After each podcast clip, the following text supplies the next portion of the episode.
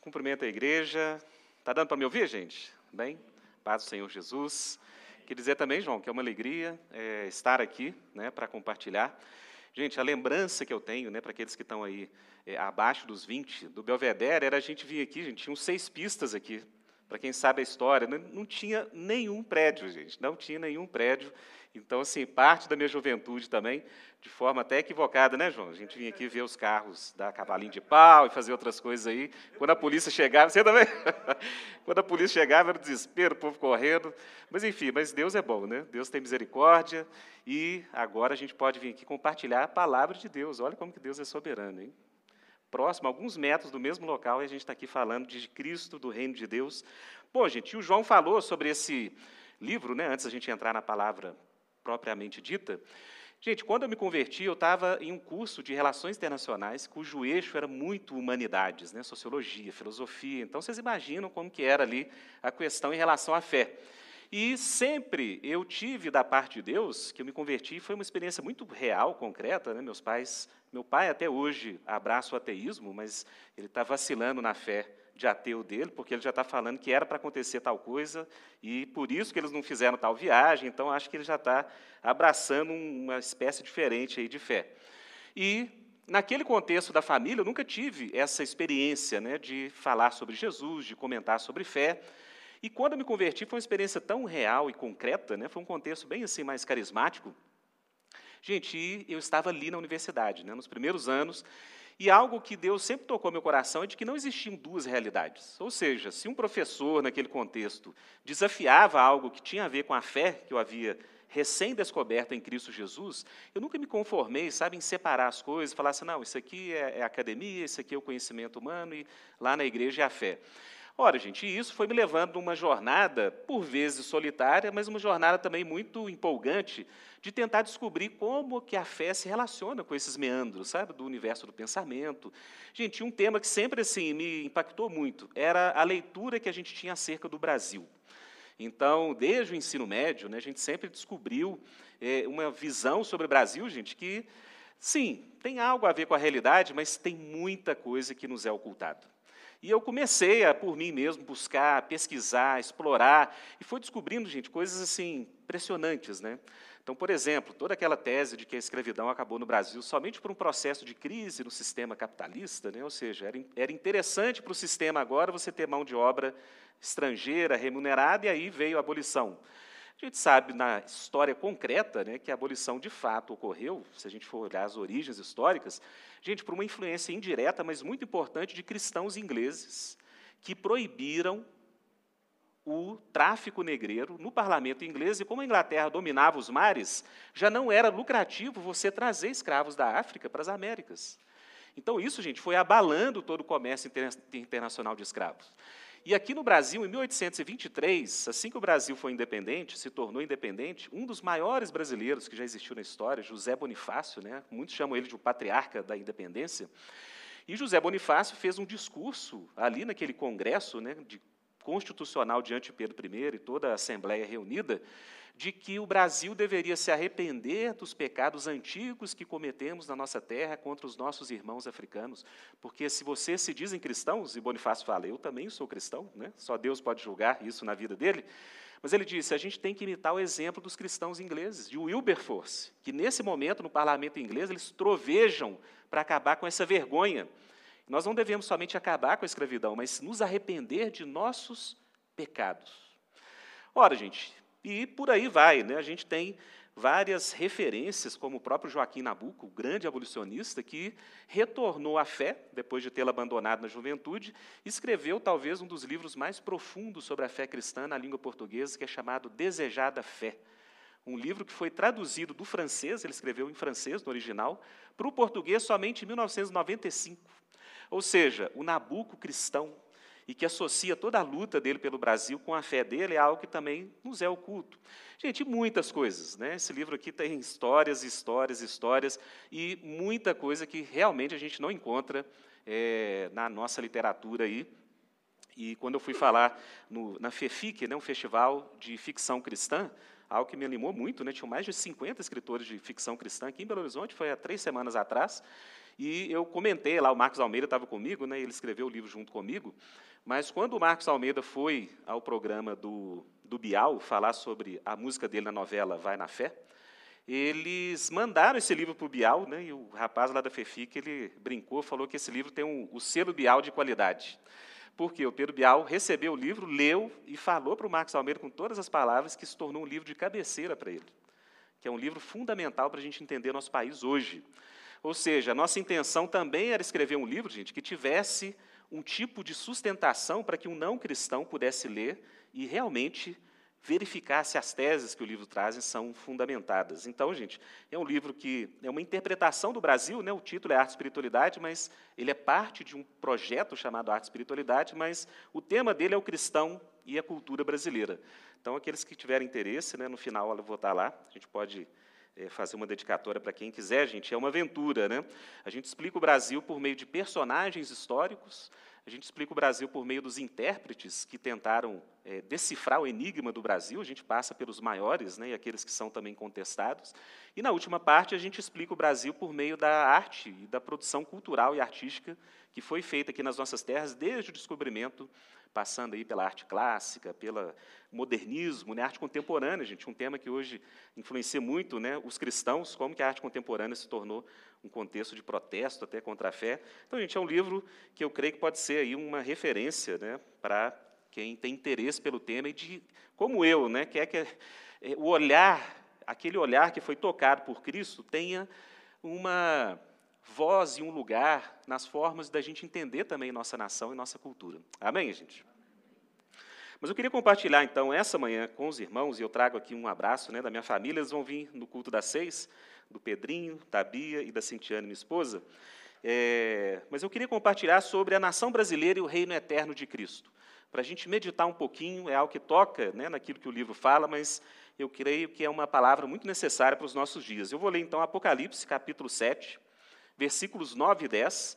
Depois eu vou ler outras passagens, mas esse vai ser o texto-chave da nossa reflexão, Apocalipse, capítulo 7, versículo 9 e 10. Então, gente, esse é o tema, Nação Brasileira o Reino Eterno de Cristo, e este é o versículo que vai nos orientar na nossa reflexão. Diz assim a palavra de Deus: Depois disso olhei, e diante de mim estava uma grande multidão que ninguém podia contar, de todas as nações, tribos, povos, línguas, de pé, diante do trono e do cordeiro, com vestes brancas e segurando palmas, e clamavam em alta voz: A salvação pertence ao nosso Deus, que se assenta no trono e ao cordeiro. Amém. Vamos orar mais uma vez, irmãos? Senhor nosso Deus, Pai querido, esta é a tua palavra. Senhor Deus, a tua palavra que tem o poder de fazer distinção, Deus, entre corpo e alma, juntas e medulas, e de confrontar o nosso ser mais interior, Deus, com a verdade que nos transforma. Pai querido, que a tua palavra nos ensine, Deus, sobre este tema, que é um tema muitas vezes pouco refletido no contexto da igreja ou até em pregações, mas que a tua palavra nos fala sobre ele. Que o Senhor, pelo teu espírito, venha comunicar, Deus, a cada coração aqui essa manhã, no nome de Jesus Cristo, teu Filho. Amém. Amém. Irmãos, falar sobre um tema né, como o Brasil no culto é um desafio. Mas, de fato, gente, a Bíblia ela fala sobre questões e temas né, que muitas vezes até fogem da nossa compreensão, da nossa reflexão no dia a dia, na própria palavra. Como eu comentei com os irmãos, né, a partir de um momento que eu comecei a lidar muito com academia, como professor universitário, também professor em outros contextos, eu comecei a ter esse desejo intenso de saber o que a palavra de Deus, o que Deus tem a falar sobre questões culturais como Brasil, nações, o que, que isso tem a ver com a palavra de Deus para as nossas vidas. Ora, e conheci nesse caminho né, de explorar novos autores, alguns que foram para mim uma referência. Né? Por exemplo, um holandês chamado Abraham Kuyper, que foi um grande reformador pós-reforma, né? ele viveu entre o século XIX e o século XX. Irmãos, tudo que você acha que um cristão pode fazer numa nação, ele fez. É impressionante. Ele fundou jornais, fundou revistas acadêmicas, ele separou a igreja estatal, a igreja do Estado na Holanda, porque no próprio Kuyper ele tinha perdido a fé no seminário teológico e foi enviado como funcionário público para pastorear no interior da Holanda, que era um sistema que ainda existe na Holanda. Então, veja bem, os membros daquela igreja oraram pela conversão do Kuyper. O pastor era alvo de oração dos irmãos, porque eles sabiam que ele não cria na palavra de Deus. E o Kuyper teve uma experiência de conversão, então um dos objetivos dele foi esse, né? Olha, a igreja não pode ficar sob a tutela do Estado, porque de fato ela se torna um serviço público, e o reino de Deus não é um serviço público estatal. Então, gente, o Kuyper fez essa separação né, da igreja reformada holandesa do Estado. Ele fundou uma universidade, a Universidade Livre de Amsterdã, que até hoje é uma das maiores da Holanda, apesar de que ela perdeu muito da influência cristã que tinha. E atuou, gente, em várias frentes, inclusive sendo primeiro-ministro holandês, um dos melhores primeiros ministros da Holanda na história. Ele é muito celebrado como tendo tido uma, uma boa gestão é, do país. Mas na fundação dessa Universidade Livre, por volta do ano de 1889, o Kuyper fez uma palestra chamada é, sobre as esferas de soberania, e ele tem uma frase muito conhecida, né? E ele diz o seguinte: nenhum espaço de nosso mundo mental pode ser hermeticamente selado em relação ao restante. Essa é a primeira parte da frase que poucos conhecem. O cristão não pode ter duas mentes. Nenhum espaço de nosso mundo mental pode ser separado dos outros espaços. A gente tem que ser uma pessoa inteira.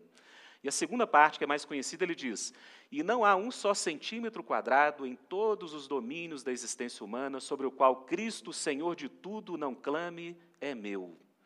Ou seja, para Kuyper, uma verdade fundamental é que o senhorio de Cristo, mais cedo ou mais tarde, vai ser reconhecido. A Bíblia diz que todo joelho se dobrará e toda língua confessará que Jesus Cristo é o Senhor. E o Senhor, no sentido amplo, é o Senhor de todas as coisas. Cada partícula, cada átomo que existe, a Bíblia nos diz isso, eles só existem por causa de Cristo, foram criados em Cristo e para Cristo. Então, essa ideia do senhorio de Cristo, que permeia muito das Escrituras, me chegou também por influência de homens de Deus que viveram isso de alguma forma. E aqui no Brasil, irmãos, nós vemos hoje um tipo de contexto em que existe uma luta, digamos assim, pela alma da nação. Talvez você não seja né, de partes que discutem cultura ou essa área de humanas, mas é assim, é uma verdadeira guerra. Por quê? Porque cada um quer ter a narrativa oficial sobre o que é o Brasil e sobre como a gente deve lidar com o país. E isso, gente, tem refletido em muitas instâncias essa polarização política que a gente tem vivido nos últimos anos, que tem levado até mesmo dentro da igreja muitas tensões, né? muitos conflitos, irmão contra irmão, parente contra parente, irmãos da igreja contra irmãos da igreja, por causa de visões políticas, e isso também tem chegado nessa olhar sobre a própria nação. Então, se por um lado nós temos pessoas né, que tentam colocar o Brasil como quase que um paraíso na terra, né, ou seja, o Brasil é maravilhoso, foi fruto de uma promessa feita em Portugal há centenas de anos, e hoje né, é, é, conta essa narrativa. Hoje, muitos tentam colocar o Brasil como um país que não foi uma bênção na sua história, mas não, o Brasil, eles, a gente tem que conservar tudo aquilo que é de bom no nosso passado. Ora, gente, tem uma, um problema fundamental nessa narrativa, que é o quê? O fato de que o Brasil, de fato, tem muitos problemas no seu passado. O Brasil tem muitas manchas que o pecado deixou na nossa história. E só querer conservar aquilo que o Brasil tem no seu passado não seria, no caso do Brasil, algo muito sábio. Talvez alguém que mora nos Estados Unidos ou na Inglaterra, que tem um passado glorioso e até de influência do próprio Evangelho, falar em conservar coisas que já não existem, pode fazer muito sentido, ou que estão sendo desafiadas. Mas no Brasil, eu tenho minhas dúvidas até hoje quanto a isso. De fato, o Brasil tem coisas boas para se celebrar, mas a gente tem muita coisa ainda para superar diante de Deus, em se tratando de uma nação. Do outro lado, gente, tem aquelas pessoas que, ao contrário dessa primeira versão, né, colocam o Brasil como um grande desastre. Ou seja, o Brasil é um contexto somente de opressões, de classes, e aí, gente, as políticas de identidade, que hoje tomam muita força, principalmente na mídia, tentam colocar isso, né, de que o Brasil, como nação, deve ser abandonado como foco para a gente olhar a história, e o que deve se focalizar são as lutas dos grupos específicos os negros, as mulheres. E aí, gente, você tem uma verdadeira colcha de retalhos, onde cada grupo tenta trazer a sua versão de por que, que ele, como um grupo oprimido, tem que ter algum tipo de correção histórica nos dias de hoje. Ora, gente, mas o que essas políticas de identidade e essas leituras têm feito é, na verdade, fragmentar qualquer sentido de nação que nós temos. Qualquer sentido de coesão de nação vai sendo fragmentado, e o que ocorre no final das contas é que cada grupo luta contra outro grupo para ver qual narrativa se torna dominante, para você ter aí correções históricas, ações afirmativas, coisas que não é ou não cabe nos falar aqui, mas que existem. O ponto, então, é: existe um desafio para a gente entender minimamente o lugar de nação no reino de Deus. O que, que Jesus teria a ver com nação? Será que Cristo teria somente o interesse de salvar pessoas individuais e levar para a glória, ou Cristo e o reino de Deus têm mais relação com aquilo que nós chamamos né, de contextos mais culturais e amplos? Ora, gente, e se tem, como a igreja deveria se envolver com isso? Porque o grande problema de muitas igrejas é o ativismo com a qual elas se lançam quando creem que o reino de Deus tem alguma relação com algo que está fora do contexto da igreja local. E a forma que muitos cristãos têm feito isso, gente, tem sido talvez um remédio pior que a própria doença. Porque muitos têm transformado o evangelho num, ativismo político e cultural que tira de nós aquilo que é mais importante, né? que o pastor João falou, a vida em conjunto, vida em comunhão e seguir a Cristo no nosso dia a dia. Ora, mas a Bíblia diz sim que o reino de Deus tem uma relação com nações. No Antigo Testamento, você tem uma promessa, por exemplo, de Ageu, capítulo 2, versículo 7, em que, olhando para o Messias, né, e os livros dos profetas menores do Antigo Testamento, irmãos, todos eles colocam aquela expectativa de que não é somente voltar do exílio que Deus quer fazer com Israel. As promessas de que a glória da segunda casa seria maior que a primeira, aquelas promessas né, de que viria aquele que seria a luz dos gentios, ou a própria promessa que Deus dá a Abraão, quando ele diz que na sua descendência seriam benditas todas as famílias da terra. Deus tinha promessas para além da nação de Israel. Em Ageu, capítulo 2, versículo 7, tem uma específica acerca de Cristo Jesus que é muito relevante quando a gente fala de nações. Porque Deus diz o seguinte por meio do profeta Ageu: E farei tremer todas as nações, e virá então o desejado de todas as nações e encherei esta casa de glória, diz o Senhor dos exércitos. O desejado de todas as nações, ou aquele que seria a luz para os gentios e para os povos, esse é Cristo Jesus. Sim, irmãos, a Bíblia tem algo para dizer acerca das nações. E sim, Cristo quer ser exaltado em todas as nações. E o primeiro ponto para a gente responder essa grande questão acerca de uma nação como o Brasil e o reino de Deus é a gente buscar o mínimo que a Bíblia nos tenha de referência acerca de nações. Nações, elas são refletidas no plano de Deus nas Escrituras. Irmãos, por incrível que pareça, a Bíblia tem uma teologia da nação. Você pode construir, por meio das Escrituras, uma noção muito clara do que Deus tem como intenção para as nações. É algo muito interessante e importante para as nossas vidas. Então vejamos, nós lemos aí em Apocalipse, no capítulo 7, versículos 9 e 10, de que João, tendo uma visão, quando o céu se abre, né, você tem em Apocalipse várias instâncias de visões distintas, coisas que passaram, coisas que estavam ocorrendo e coisas que viriam a ocorrer. E essa, esse trecho de Apocalipse 7 tem a ver com as coisas que iriam ocorrer. Então essa visão se abre para o apóstolo João. Depois disso, olhei e diante de mim estava uma grande multidão que ninguém podia contar. Glória a Deus, irmãos. Um grande pregador chamado Charles Spurgeon, ele disse o seguinte: a Bíblia nunca diz isso acerca do inferno, uma multidão que ninguém podia contar, mas acerca do céu ele diz que havia nos céus uma multidão que ninguém podia contar. Agora, irmãos, o que é muito interessante é que a Bíblia especifica algo daquela multidão. E eram pessoas de todas as nações, tribos, povos, línguas. Irmãos, talvez tenha passado desapercebido quando nós lemos em Apocalipse, alguns falam, olha, isso aqui é somente um motivo para a gente fazer missões transculturais, pregar o evangelho em todas as nações. Sim, esse texto fala sobre isso. Mas outro ponto que esse texto, tá, esse texto traz muito interessante e importante é a identidade nacional de cada um daqueles que foram remidos no sangue de Cristo Jesus, de alguma forma, permanece. Já parado para pensar nisso? Ou seja, nos colocando aqui no lugar dessa promessa. Talvez João tenha visto ali brasileiros naquela visão. E ele discerniu que eram pessoas de nações distintas. Ou seja, a identidade nacional de cada pessoa salva está, segundo o Apocalipse, sendo transferido para a eternidade. Isso é um grande mistério. Um amigo querido, um teólogo, que tem produzido muita coisa boa no Brasil, Gutierrez Siqueira, que é um assembleiano com uma teologia muito rica, alguém que faz um diálogo muito importante com outras igrejas. Eu entrevistei ele acerca do livro que eu mandei para ele ler, e ele chegou a um ponto e falou assim: Rodolfo, eu creio que vai ter samba no céu. vai haver samba no céu. Eu não chegaria tão longe, mas, de fato, o que as Escrituras nos dão, a entender que se as nações são parte do plano de Deus para todas as coisas, provavelmente coisas boas que foram criadas na história da criação serão transfiguradas pelo Criador para a eternidade.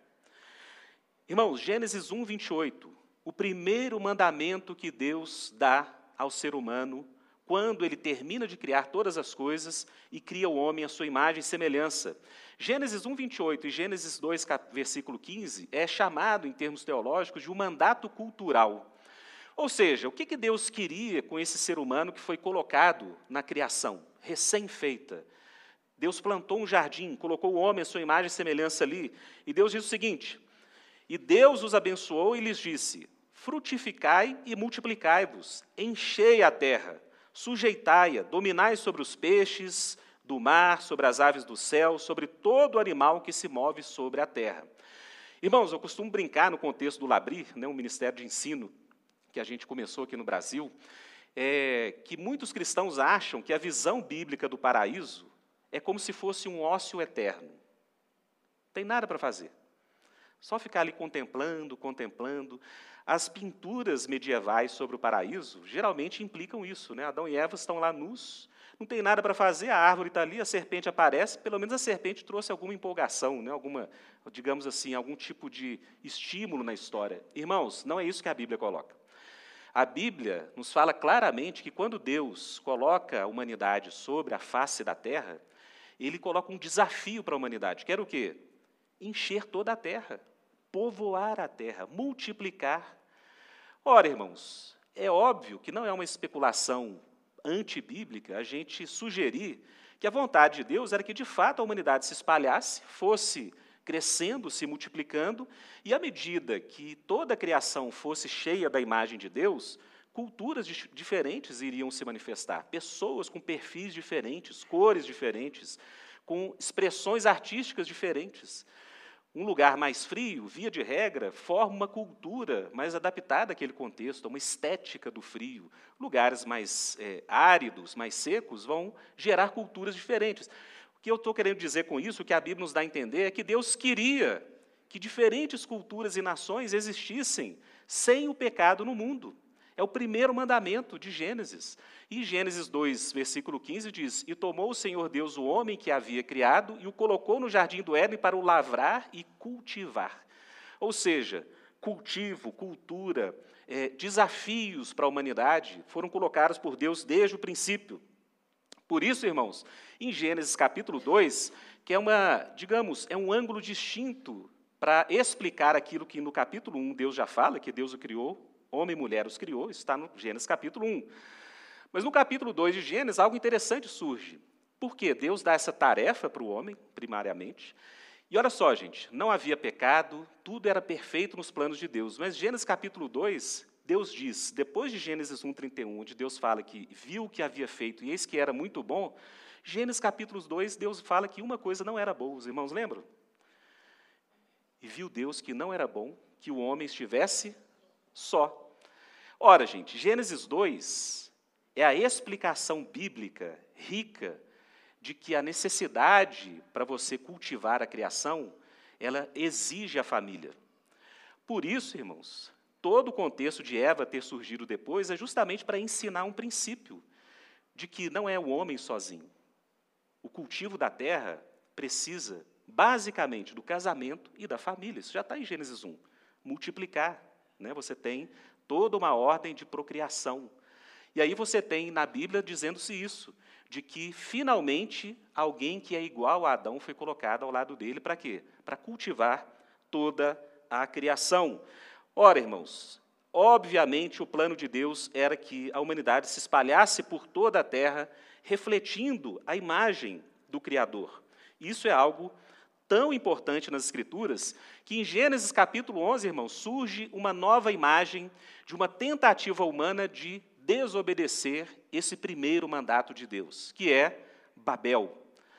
Gênesis capítulo 11, os homens se reúnem, constroem uma cidade, e olha só, gente, o que está por trás da narrativa de Babel?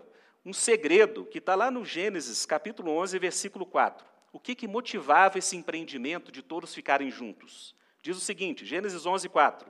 E disseram, Eia, edifiquemos nós uma cidade e uma torre cujo cume toque nos céus, e façamos-nos um nome, para que não sejamos espalhados sobre toda a face da terra. Irmãos, a única pista do juízo que Deus traz sobre Babel foi revelado aqui. Aquele, aquela intenção do Criador de que a humanidade povoasse toda a terra com uma diversidade de propostas e uma riqueza de culturas, ela é o que desafiada pela comunidade de Babel que queria permanecer o que unida com uma cultura homogênea e para desafiar por meio dessa união na incredulidade o próprio reino de Deus. Por isso a torre, né, que muitos colocam como um zigurate, né, que até hoje existem muitas, é, é, muitas torres com esse formato no Oriente, que seria uma forma de afrontar o Deus que habita os céus e a humanidade tentando construir o seu próprio reino. E aí o que Deus faz?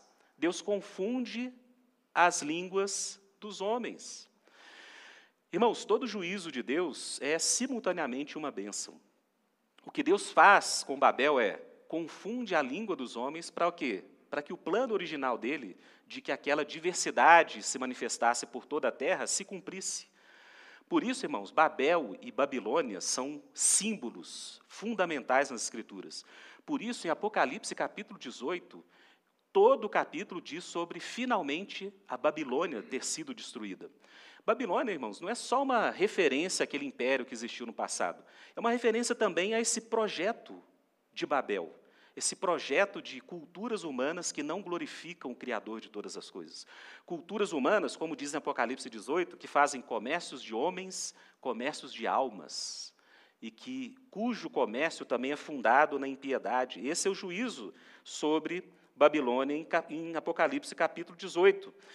E aí, irmãos, nós começamos a ter uma noção de que Deus quer, de alguma forma, que as nações existam e que é a vontade de Deus que, na sua diversidade por toda a terra, Deus seja glorificado a partir dessas diferenças.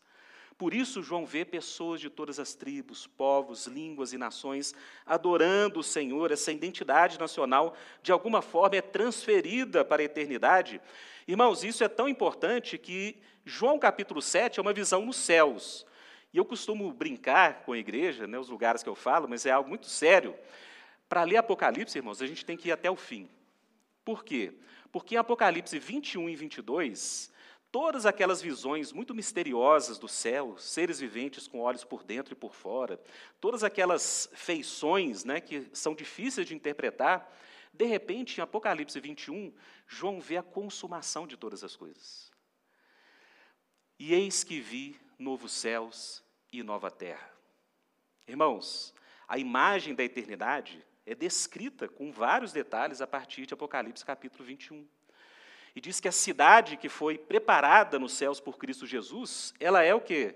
Ela desce dos céus a Nova Jerusalém e inaugura-se então novos céus e nova terra. Um teólogo como N.T. Wright, ele costuma afirmar que aquilo que chamamos de céu, segundo as escrituras, é, no fundo, a união dos céus e da terra. Céus e terra estarão juntos novamente. E o que a Bíblia nos diz, irmãos, em Apocalipse 21, 23 a 26, é o seguinte: E essa cidade que desce dos céus não necessita do sol de dia, nem da lua para que nela resplandeçam, porque a glória de Deus a tem iluminado e o cordeiro é sua lâmpada. Continuando, e as nações dos salvos andarão à sua luz. E os reis da terra trarão para ela sua glória e honra. Irmãos, nações, reinos, glória e honra dessas nações. E as suas portas não se fecharão de dia, porque ali não haverá noite. E a ela trarão, a Nova Jerusalém, a glória e a honra das nações. Irmãos, a Bíblia, diferentemente de religiões que sempre são condenadas como desvios da verdade de Deus, diferentemente de ideologias. Né? A Bíblia fala um pouco sobre ideologias humanas, pensamentos humanos. Por exemplo, Atos capítulo 17, né? haviam ali filósofos epicureus, estoicos, ouvindo a pregação de Paulo, e quando Paulo fala de ressurreição, eles pedem para Paulo parar de falar, porque eles não criam na possibilidade da ressurreição do corpo. A Bíblia, irmãos, tem um lugar especial para aquilo que chamamos de nação. A Bíblia condena religiões, condena idolatria, mas a Bíblia nunca condena diversidade cultural. Pelo contrário, no livro de Atos, no capítulo 2, nós temos uma afirmação muito interessante sobre a vontade de Deus para as nações. Irmãos, vejam a proximidade de Atos 2 com Gênesis capítulo 11. Porque nos dois, o que, que nós temos? Línguas distintas. Gênesis capítulo 11, Deus confunde as línguas para que a humanidade se espalhe por sobre a terra, seja diversa na sua criatividade. Atos capítulo 2, agora sim, o reino de Deus, após a ressurreição e a ascensão de Cristo à direita do Pai Todo-Poderoso. Como o Espírito se comunica naquele primeiro ato de poder derramado sobre a igreja? Línguas distintas, mas veja bem, enquanto em Babel Deus confunde as línguas para que o povo não tenha um reino fundado na arrogância humana, em Atos capítulo 2, Deus traz diversidade de línguas para que os judeus, leia lá, Atos capítulo 2, de diversas nações da terra, e tem lá uma descrição de mais de dez nações, árabes, da Ásia, da África, eles ouvem sobre a glória de Deus na sua própria língua. Irmão, sabe o que Deus está nos ensinando por Atos capítulo 2? De que ao invés da fé cristã violar a realidade da diversidade cultural, o reino de Deus alcança cada nação a partir da sua própria realidade. Deus estende a mão a um árabe, comunicando a glória de Cristo em árabe. Deus estende a mão a um grego, helênico, que falava somente o grego, comunicando das glórias de Cristo Jesus na língua grega. E ali os judeus, que eram de nações distintas, ficam maravilhados por ouvirem das maravilhas de Deus na sua própria língua. Irmãos, todos estes testemunhos das Escrituras nos levam a crer que Deus tem um lugar especial para as nações no seu plano eterno. Cristo não quer somente salvar indivíduos que não tenham identidade cultural ou que não tenham nenhuma identificação com o contexto em que eles foram criados. Atos capítulo 17, Paulo fala para os atenienses que Deus, desde a antiguidade, ele separou os povos por fronteiras que ele definiu de forma prévia e tempos para que eles buscassem, ainda que tateando a face de Deus. Paulo dá a entender que toda a distribuição de povos por sobre a face da terra é parte do plano soberano de Deus. Mas como o reino de Deus se manifesta nas nações? A partir do Filho Jesus Cristo.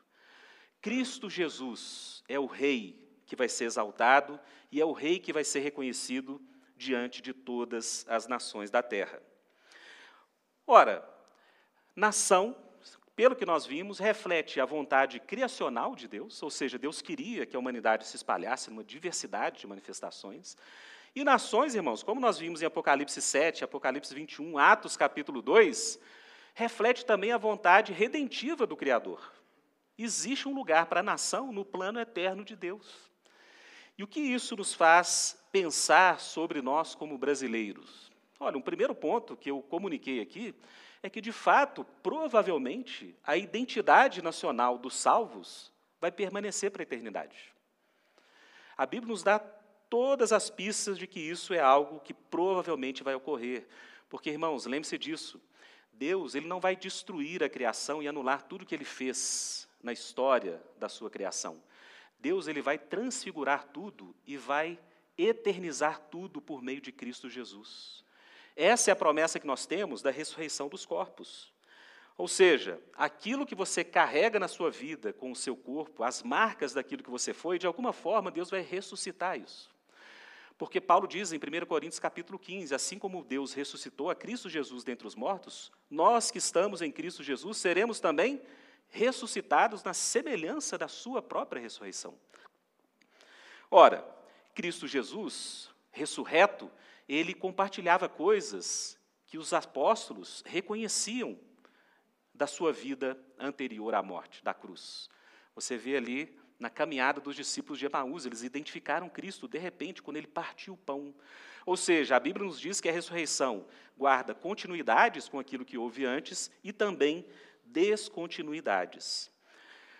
Por isso, falar sobre uma nação como o Brasil e trazer esse tópico, né, não foge daquilo que as Escrituras nos trazem, porque Deus, de fato, irmãos, muito do que nós vivemos na nossa vida, muito da nossa fé, nós estamos aqui hoje, né, um domingo de manhã, celebrando a Cristo Jesus na língua portuguesa, é, com todo o contexto de uma cultura que Deus, de alguma forma, na sua soberania, Ele nos permitiu estarmos aqui como brasileiros. E por isso, irmãos, se nação tem um lugar na mente, no propósito criativo de Deus, criacional de Deus e também redentivo, urge aos cristãos também se interessarem pelo bem das nações em que nós fomos colocados. Irmãos, nesse sentido, Jesus quer reinar sobre a sua igreja e ele quer reinar sobre uma igreja brasileira. Ele quer reinar sobre cristãos brasileiros.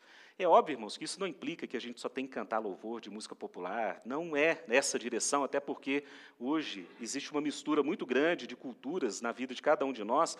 Mas, de fato, cada cristão deveria incorporar mais daquilo que é o Brasil, dos desafios e oportunidades que o Brasil tem, naquilo que nós somos diante de Deus. E esse ponto, irmãos, é muito importante porque, voltando no, no início né, dessa pregação, existe uma verdadeira luta pela alma da nação. Não só no Brasil, irmãos, pelo mundo inteiro. Por exemplo, muitos colocam, nesse contexto de estudo sobre o Brasil e de conhecer o que se fala sobre a nação, muitos colocam que a solução do Brasil, por exemplo, seria uma revolução um tipo de alteração do sistema econômico que finalmente faria do Brasil uma nação próspera, uma nação justa, uma nação é, em moldes né, é, ideais. Irmãos, isso não tem relação nenhuma com o que a Bíblia nos diz sobre a realidade.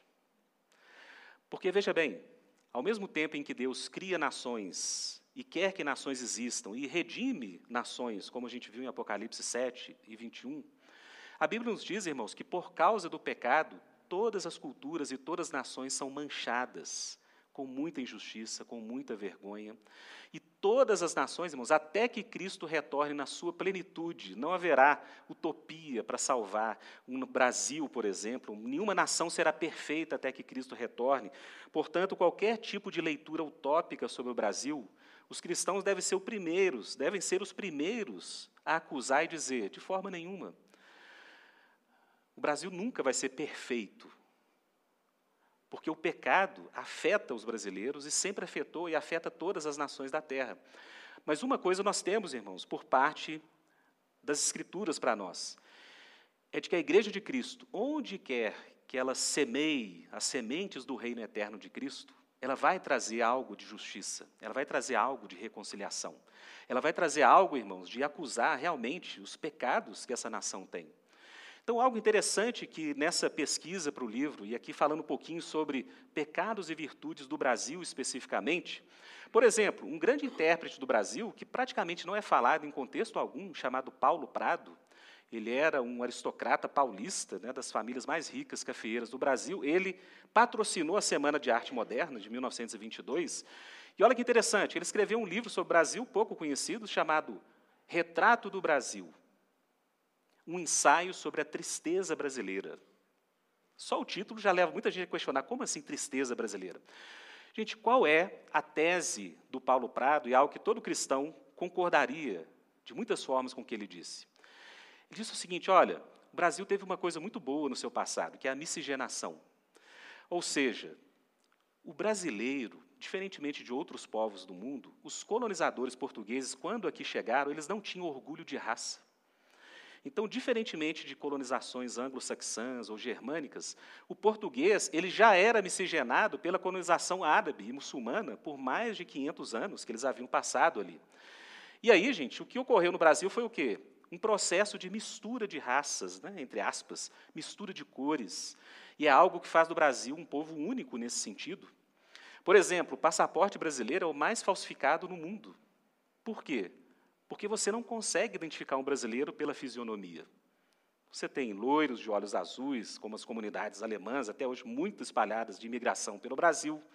Você tem negros, né, como diz muito na Bahia, né, preto, pretos retintos, né, aquela a cor original mesmo de comunidades africanas aqui no Brasil. E você tem, gente, toda uma matiz de distintas raças, cores. Raça hoje se tornou um termo, gente, sempre, sempre tem que colocar entre aspas, né?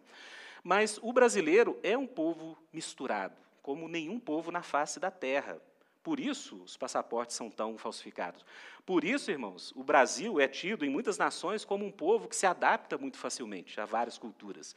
Por isso, muitos têm uma esperança de que o Brasil seja, de fato, e já começa a ser um grande celeiro missionário para as nações, porque é um povo muito capaz de se adaptar, muito capaz de, digamos, conviver em contextos distintos. O Brasil consegue fazer essa mistura, e isso, gente, é um ponto positivo da nação. Mas Paulo Prado lembra de algo que até hoje é um desafio pra, para o Brasil como nação. É que a miscigenação ocorreu em um tipo de ambiente onde não havia estrutura familiar. Ou seja, a maioria dos portugueses que chegaram para colonizar o Brasil eram solteiros e havia entre as tribos ou comunidades originárias no Brasil uma instituição chamada cunhadismo, ou seja, se você queria ter parceria com alguém para fazer guerra com outras tribos ou fazer alguma aliança, os índios das tribos ofereciam as irmãs para se casarem com os estrangeiros. E havia poligamia, havia todo um sistema, gente, caótico em termos de estrutura familiar.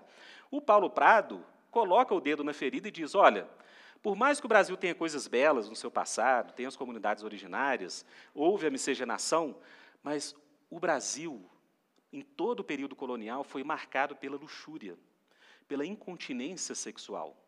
Ou, nas palavras de Gilberto Freire, um dos grandes intérpretes, diz que a colonização no Brasil se deu em um clima de profunda intoxicação sexual. Ou seja, pouca estrutura familiar, os colonizadores, a maioria deles eram solteiros, os que vinham com famílias também tinham muita dificuldade de manter essa estrutura aqui. E algo muito interessante que o Paulo Prado diz é que a única voz de virtude, a única voz de disciplina que o Brasil teve nessa era colonial foi justamente do grupo de missionários cristãos que vieram aqui evangelizar os povos originários. Hoje, você falar dos jesuítas é quase uma blasfêmia, né? porque é tido como um grupo que corrompeu a cultura bela, originária do Brasil. Olha, há dúvidas quanto a isso. Né? Por quê? Porque, de fato, o que Paulo Prado diz é o único grupo que tendeu a ensinar disciplina, virtude, família, casamento, apesar deles serem, né, via de regra, celibatários, foram os jesuítas que chegaram aqui. Coisas ruins vieram com os jesuítas, sim, a gente não pode negar, entre elas as doenças, mas, nas palavras de Paulo Prado, a única virtude e dedicação, o único grupo que tinha um elevado ideal, para além de somente riqueza, para além de somente alianças para guerrear, foram os cristãos que chegaram aqui para evangelizar os povos, por mais que a gente discorde do método que foi colocado. Um outro ponto que ele diz, que é uma marca do Brasil, mas antes de falar sobre ele, Irmãos, eu trabalhei anos com projetos sociais em comunidades de periferia carentes. É patente.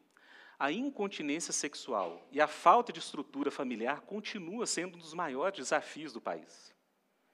Você cuidar de crianças que têm uma mãe de 18 anos, com cinco irmãos, e elas nunca conheceram um pai, e a cada mês um parceiro diferente aparece na casa, irmãos, isso é um dos maiores desafios que o Brasil tem.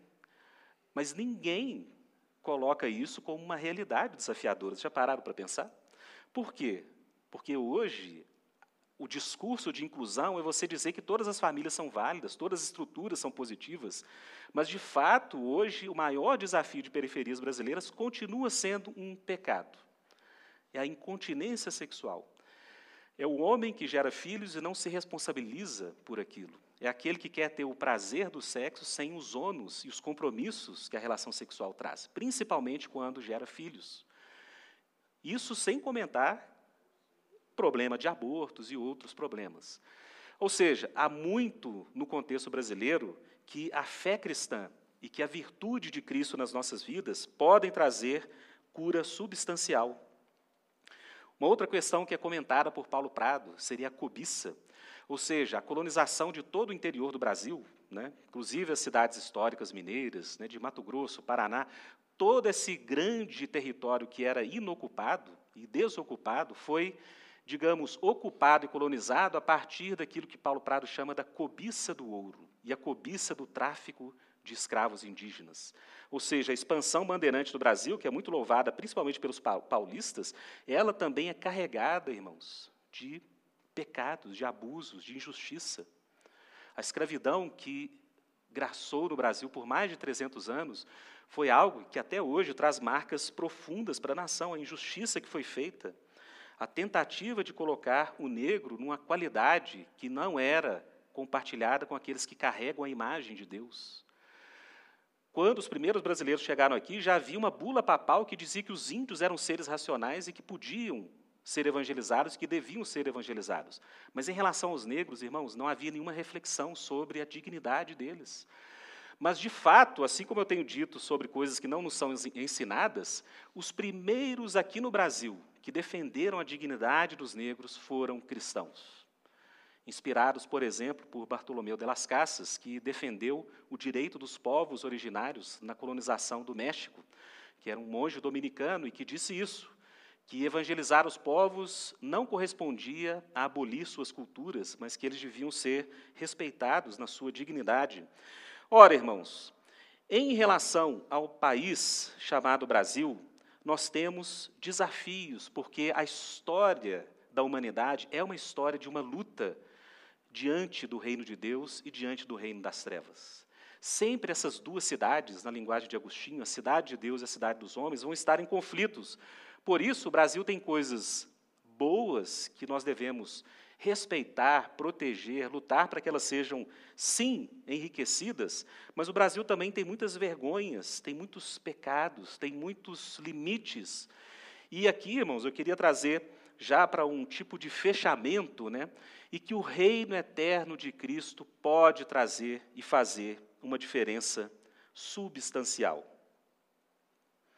Ora, em relação à luxúria, irmãos, qual projeto de política pública pode tocar, sequer tocar esse grande problema que nós temos no Brasil, que são as famílias desestruturadas, os filhos que não têm pais, a quantidade de pessoas abandonadas, a quantidade de abortos que também são consequência desse tipo de incontinência sexual.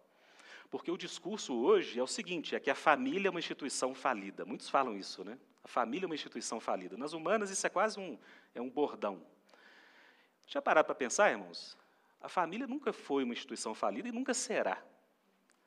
O que é falido hoje é o indivíduo que não possui virtudes suficientes para se manter numa relação familiar. Porque é muito fácil você fazer um filho sumir e nunca assumir aquela responsabilidade. Ora, se os indivíduos pensam mais nos seus prazeres, né, naquilo que o sexo pode dar de prazer, mas não quer assumir a responsabilidade de ter uma família ou de ter uma intimidade sexual num contexto de aliança com outra pessoa, irmãos, isso não é um problema da família, é um problema do indivíduo contemporâneo. É um problema das pessoas que hoje não conseguem ter virtudes. E realmente, para você manter um casamento uma família, é preciso muita virtude, muita disciplina, passar por altos e baixos, perseverar, perdoar, Ora, se você não tem virtude, a família sim, ela não vai se estruturar. Mas veja bem, é a estrutura da família que é a base para que as pessoas tenham dignidade na vida. É a estrutura da família, irmãos, voltando em Gênesis capítulo 2, que quando Deus traz Eva como aquela que vai auxiliar o homem e formar essa unidade orgânica, que já era propósito de Deus, em Gênesis 1, a mulher foi criada no mesmo dia que o homem, é nessa estrutura que Deus termina o capítulo 2 dizendo o seguinte: Portanto, deixará o homem seu pai e sua mãe, se unirá à sua mulher e os dois serão uma só carne. Em Gênesis 2, a chave para explicar toda a história de Adão ali no jardim, tentando cultivar Eva sendo criada, é o quê? É de que a família é essa unidade básica para realmente cumprir esse propósito de Deus de povoar toda a terra, como está lá em Gênesis 1, 28. Se na nossa história fosse levado a sério versículos e verdades cristãs, como Gálatas 3:28, não há judeu nem grego, escravo ou livre, homem ou mulher, porque todos vós sois um em Cristo Jesus. Provavelmente, irmãos, a vergonha que o nosso país tem na relação com os negros da África seria revertida. E, de fato, a única base consistente para você se opor a uma injustiça como essa é aquilo que a Bíblia diz: que todos nós somos criados à imagem e semelhança de Deus.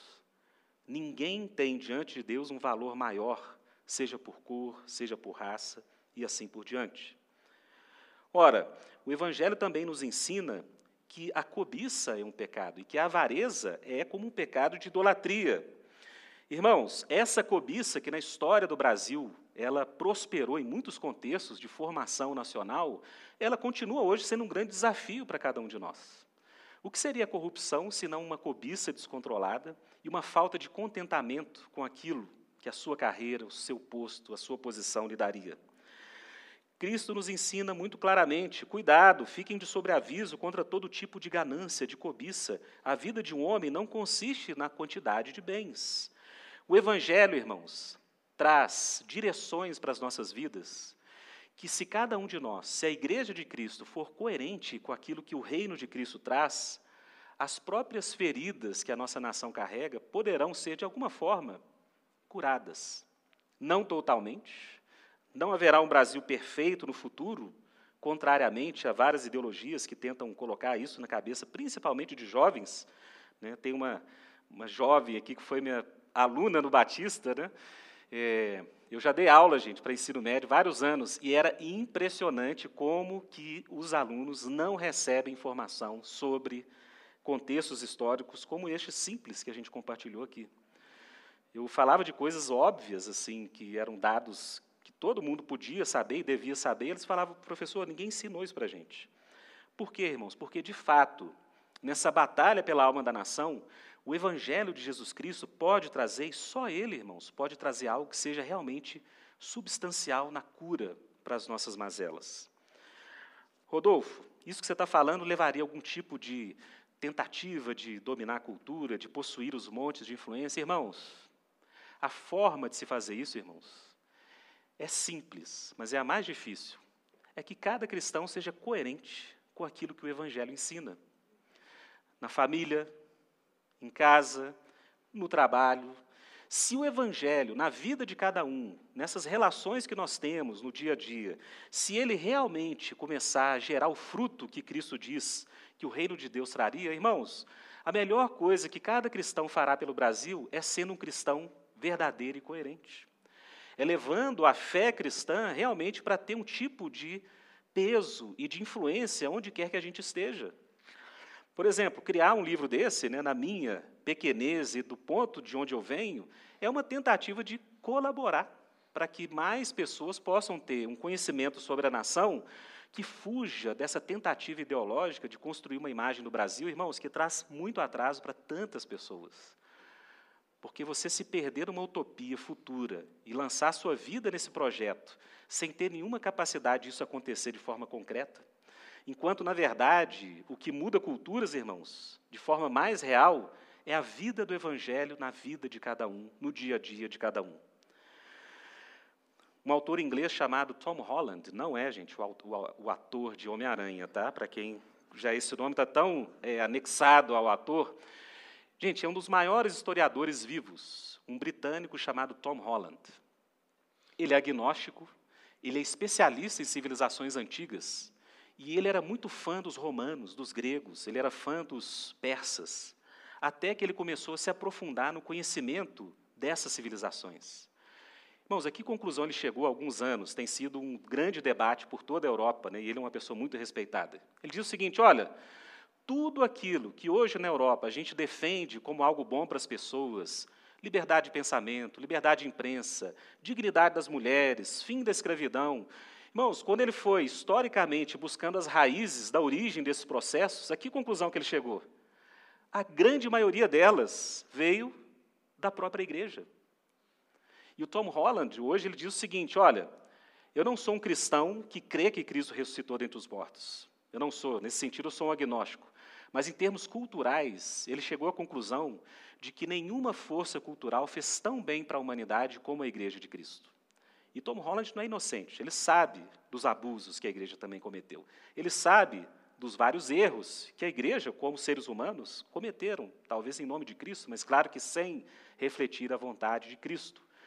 Mas Tom Holland chega a dizer em um livro que eu recomendo a quem tem interesse pelos temas, chama Domínio, foi traduzido para o português, como a civilização cristã mudou o Ocidente. E ele diz isso, que mesmo nos contextos em que cristãos trouxeram e cometeram feridas, os próprios cristãos trouxeram também cura. Ou seja, se a colonização das Américas teve uma participação da Igreja Católica, no caso, também foi a partir dos cristãos que tentaram colonizar as Américas que vieram os primeiros discursos, por exemplo, de direitos humanos, de direito de defesa dos povos originários. Ou seja, em todos os contextos em que ele estudava, ele chegava à conclusão de que as civilizações antigas eram profundamente cruéis. E ele diz com todas as palavras: olha, gente, os romanos, que eu considerava como grandes referenciais históricos, eles eram muito maldosos. Não pense que os romanos eram bonzinhos, eles eram muito cruéis. A própria cruz de Cristo é um artefato e um símbolo do que Roma fazia. Deixar pessoas ali dias e dias como uma mostra de que se você se levantar contra o império, é isso que te aguarda. Irmãos, o reino eterno de Cristo é a prioridade de cada um de nós. O Brasil, na sua história, tem muitas vergonhas acumuladas. O Brasil tem muitos desafios, mas o Brasil também tem muita coisa boa. Eu queria, para concluir, né, deixar essa palavra de que a melhor forma de cristãos fazerem o bem para o Brasil é sendo coerentes com a fé que Cristo nos dá. Principalmente nos contextos em que nós vivemos no nosso dia a dia, algo que o João falou aqui de forma tão importante família, amizades, ajuda ao necessitado, estender a mão para aquele que é carente, confrontar o mal, a mentira, a vaidade nos contextos de trabalho, denunciar contextos de corrupção, lutar para que o nosso bairro, a nossa rua, o nosso prédio né, tenha uma boa gestão daquilo que ocorre naqueles contextos, ou seja, ser uma pessoa interessada e, pelo amor ao próximo, a gente estender essa graça a outras pessoas é aquilo de mais precioso que o reino de Deus pode trazer para as nossas vidas e para a nossa nação. Amém, irmãos? Vamos ficar de pé? Vamos fazer oração? Irmãos, a palavra de Deus diz claramente por todas as Escrituras que é por meio de Cristo Jesus que as obras do diabo seriam desfeitas. Gênesis 3,15, a promessa do Evangelho já é dada ali, porque Deus fala para Satanás que da semente da mulher viria aquele que lhe pisaria na cabeça. Em Abraão, Deus promete que a descendência de Abraão viria aquele onde seriam benditas todas as famílias da terra. Por todo o Antigo Testamento, irmãos, Jesus é a luz das nações, é a luz dos gentios, é a esperança dos povos. Essa igreja aqui, plantada em Belo Horizonte, em 2023, é uma resposta do reino de Deus para o Brasil como nação também. Amém? Vamos orar? Coloquemos nossas vidas diante de Deus para que Ele possa nos usar nos nossos contextos, na nossa família, sem utopias, sem projetos mirabolantes, mas que a gente viva uma fé que venha abençoar essa nação que tem tanta coisa boa e tem tantas feridas. Senhor Jesus Cristo, nós queremos te agradecer, Jesus, porque a tua palavra, ela é luz para as nossas vidas.